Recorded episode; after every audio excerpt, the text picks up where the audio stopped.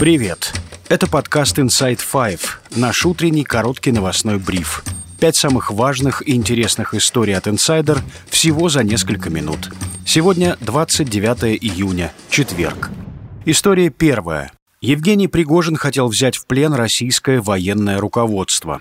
Американское деловое издание Wall Street Journal сообщает, что о плане главы ЧВК «Вагнер» стало известно ФСБ за два дня до того, как Пригожин привел его в действие. Знали о нем и зарубежные разведки, благодаря прослушке и спутниковым снимкам, утверждает газета. В результате Пригожину пришлось начать действовать раньше, что, скорее всего, и привело к провалу мятежа. В план главы ЧВК «Вагнера» входил захват министра обороны Сергея Шойгу и начальника генштаба Валерия Герасимова в тот момент, когда они находились в Южном округе. По мнению представителей зарубежных разведок, изначальный план имел шансы на успех, однако после утечек информации Пригожину пришлось импровизировать. Глава вагнеровцев надеялся, что часть военнослужащих присоединится к мятежу.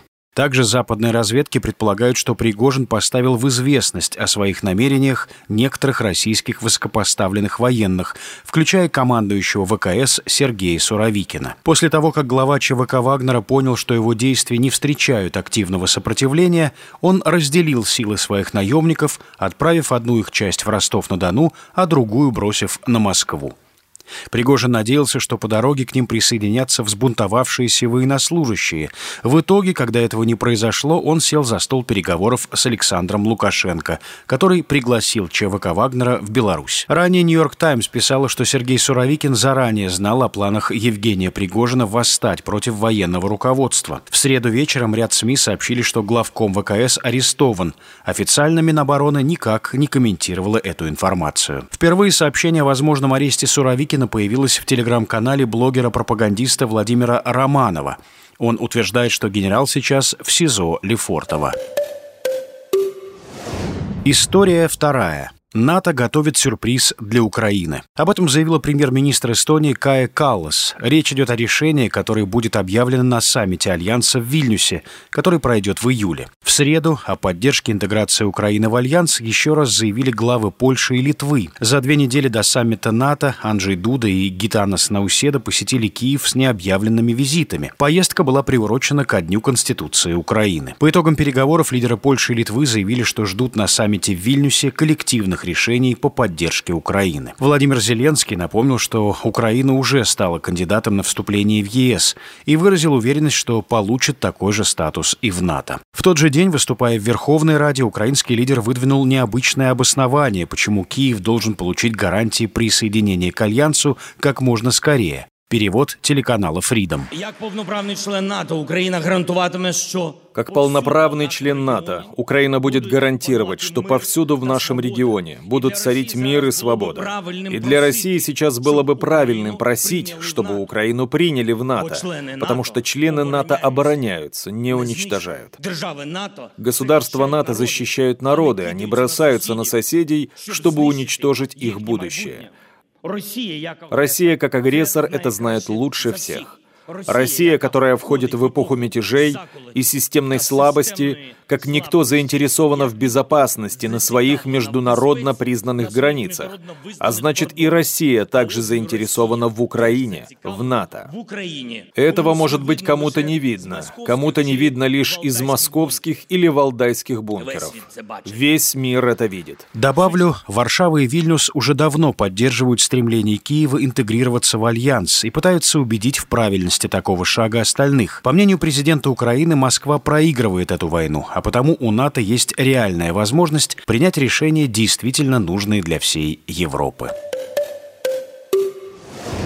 История третья. Генпрокуратура признала издание «Новая газета Европа» нежелательной организацией. В ведомстве считают, что издание осуществляет деятельность по созданию и распространению тенденциозных информационных материалов в ущерб интересам России. Также Генпрокуратура обвиняет СМИ в распространении ложной информации о массовых нарушениях прав и свобод граждан в России, а также фейков о войне в Украине, которую власти требуют называть спецоперацией. Главный редактор «Новой газеты Европа» Кирилл Мартынов прокомментировал решение Генпрокуратуры, назвав власти России военными преступниками и бандитами, и пообещал, что издание продолжит работу. Ранее Генпрокуратура признавала нежелательной деятельность ряда независимых оппозиционных СМИ, в частности, «Инсайдера», «Медузы», «Важных историй» и «Проекта». Добавлю, в среду прокуратура запросила заочно приговорить к 9 годам Илью Красильщика. Дело против медиаменеджера возбудили весной 22 года. Красильщика обвиняют в распространении фейков о российской армии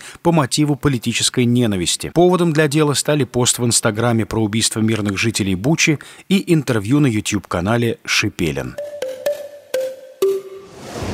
История четвертая. В Лондоне начался суд над Кевином Спейси. Его вновь обвиняют в сексуальных домогательствах. Артист прибыл на заседание в приподнятом настроении и поприветствовал журналистов. Morning.